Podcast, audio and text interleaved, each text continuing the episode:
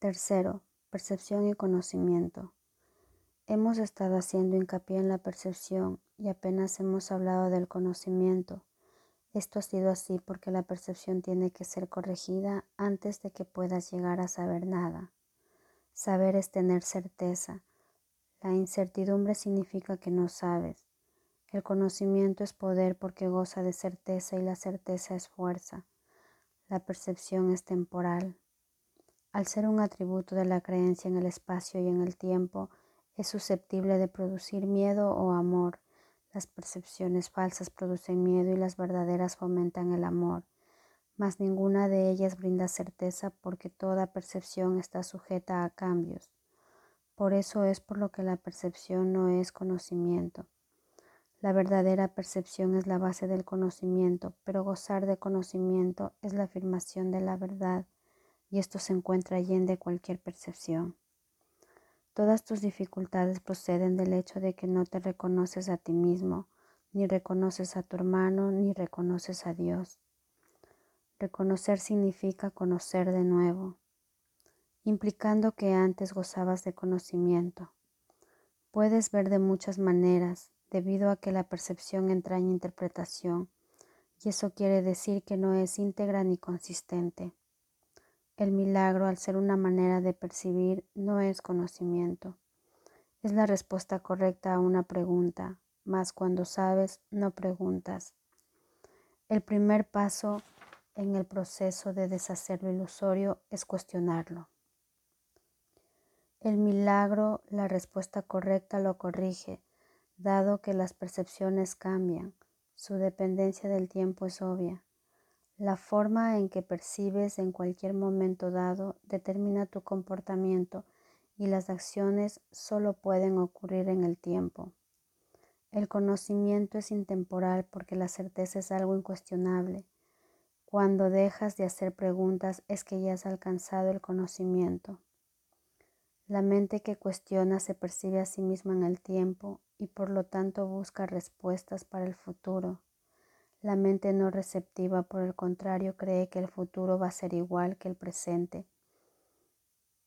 Eso da lugar a un estado de aparente estabilidad que es normalmente un intento de contrarrestar el miedo subyacente de que el futuro va a ser peor que el presente.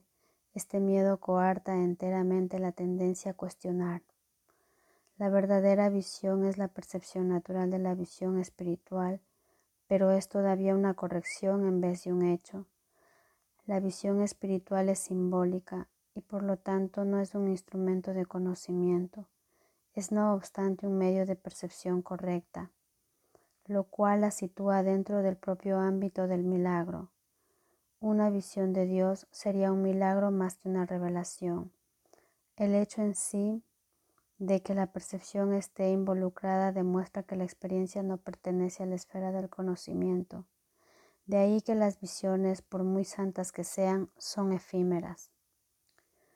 La Biblia te exhorta a que te conozcas a ti mismo, o lo que es lo mismo, a que tengas certeza. La certeza es siempre algo propio de Dios. Cuando amas a alguien lo has percibido tal como es y esto te permite conocerlo. Hasta que primero no lo percibas tal como es, no lo podrás conocer. Mientras sigas cuestionando lo que Él es, estarás implicando claramente que no conoces a Dios. La certeza no requiere acción. Cuando dices que estás actuando basándote en tu conocimiento, estás confundiendo el conocimiento con la percepción. El conocimiento provee la fuerza para el pensamiento creativo, no para la acción recta. La percepción, el milagro y la acción están estrechamente vinculados. El conocimiento es el resultado de la revelación y genera solo pensamiento. La percepción, aún en su forma más espiritualizada, incluye al cuerpo. El conocimiento procede del altar interno y es intemporal porque goza de certeza. No es lo mismo percibir la verdad que conocerla. Una percepción correcta es necesaria antes de que Dios pueda comunicarse directamente con sus altares, los cuales Él estableció en sus hijos. En dichos altares es donde Él puede comunicar su certeza y su conocimiento inevitablemente brindará paz. Dios no es un extraño para sus hijos, ni sus hijos son extraños entre sí. El conocimiento precedió tanto a la percepción como al tiempo y finalmente lo reemplazará. Ese es el verdadero significado de el alfa y la omega, el principio y el fin, y de antes de que Abraham naciese era yo. La percepción puede y debe ser estabilizada, pero el conocimiento ya es estable. Teme a Dios y observa sus mandamientos. Pasa a ser, conoce a Dios y acepta su certeza. Si atacas el error que ves en otro, te harás daño a ti mismo. No puedes conocer a tu hermano si lo atacas. Los ataques siempre se lanzan contra extraños.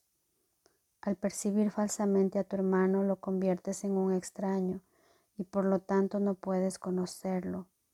Le tienes miedo porque lo has convertido en un extraño.